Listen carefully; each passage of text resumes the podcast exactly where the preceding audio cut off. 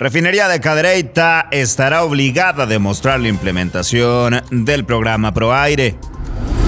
Desechan propuesta para elegir fiscal en consulta popular. Fiscalía procede contra Francisco Garduño por la muerte en incendio de migrantes en Chihuahua. Y asesinan a empresario regio en Tulum. Intentaban robarle. En información internacional, ataque en un colegio de Brasil deja dos heridos. Es el cuarto en un mes. Esto es Contraportada. Comenzamos. Qué gusto saludarte ya en esta mañana de miércoles 12 de abril con la información más importante, la más relevante de este día y arrancamos con temas locales porque la situación con la refinería de Cadereyta vaya que es complicada, es un tema sumamente importante, sumamente relevante, pero sobre todo un tema que está en boca de todos. El segundo tribunal colegiado en materia administrativa del Poder Judicial de la Federación amplió por unanimidad la suspensión provisional, la cual derivó de un amparo interpuesto por el alcalde de San Pedro, Miguel Treviño, en contra de la refinería de Cadreita, que ahora tendrá que comprobar si aplica o no el programa ProAire. En entrevista para Altavoz, el regidor Javier Alcántara señaló que será a través de la Agencia de Seguridad, Energía y Ambiente que se va a inspeccionar si la refinería sigue las directrices anticontaminantes ProAire.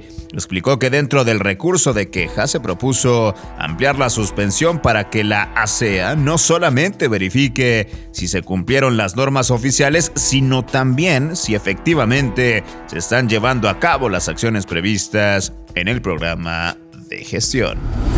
Mientras tanto, en otra información, la propuesta que había presentado el gobernador del estado, Samuel García, sobre una consulta popular para la elección del nuevo fiscal fue desechada al argumentarse que las facultades del Congreso no son materia para este tipo de consultas fue con el voto de 15 magistrados del Pleno del Tribunal Superior de Justicia que se determinó dar marcha atrás a esta petición. La resolución fue publicada en el periódico oficial del Estado.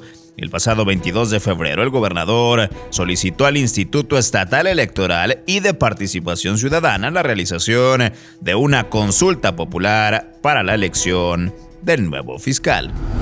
En información nacional, la Fiscalía General de la República decidió proceder penalmente contra Francisco Garduño, titular del Instituto Nacional de Migración, a raíz de la muerte de 40 extranjeros en la estación migratoria de Ciudad Juárez, Chihuahua.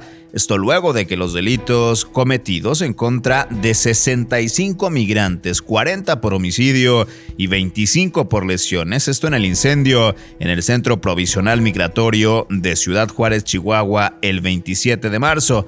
De acuerdo a la Fiscalía, los directivos incurrieron en presuntas conductas delictivas al incumplir con sus obligaciones de vigilar, proteger y dar seguridad a las personas e instalaciones a su cargo, propiciando los delitos cometidos en contra de los migrantes en el artículo 214, fracción 6 en el Código Penal Federal. Un hombre fue asesinado al interior de una cafetería en Tulum la tarde de este lunes durante un intento de robo y por estos hechos ya hay tres detenidos, así lo informaron las autoridades de Quintana Roo. En redes sociales, la Fiscalía General del Estado informó que inició una carpeta de investigación por el homicidio de este hombre y detalló que en el lugar también resultó lesionado uno de los agresores. Por su parte, la Secretaría de Seguridad Pública del Estado anunció que hay tres detenidos por el intento de asalto y el homicidio de la víctima, a quien medios locales identificaron como David González Cuellar, un empresario originario de Monterrey, Nuevo León.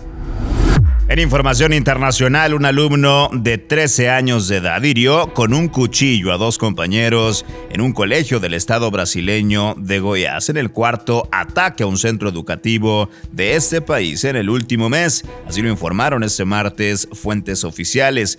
El suceso ocurrió a las 8 horas local en el colegio Dr. Marco Aurelio en el municipio de Santa Teresa, según señaló la Secretaría de Seguridad Regional. El agresor, que no tenía ningún tipo de antecedentes por violencia en el ámbito escolar, fue inmovilizado por una profesora y posteriormente detenido por las autoridades brasileñas. Y bien, hasta aquí la información más importante de este miércoles 12 de abril. Yo soy César Ulloa, arroba César Ulloa G y esto es Contraportada por Altavoz MX. Todos los días la información más relevante de Monterrey, México y el mundo la encuentras aquí en nuestra multiplataforma. Excelente día, pásenla bien.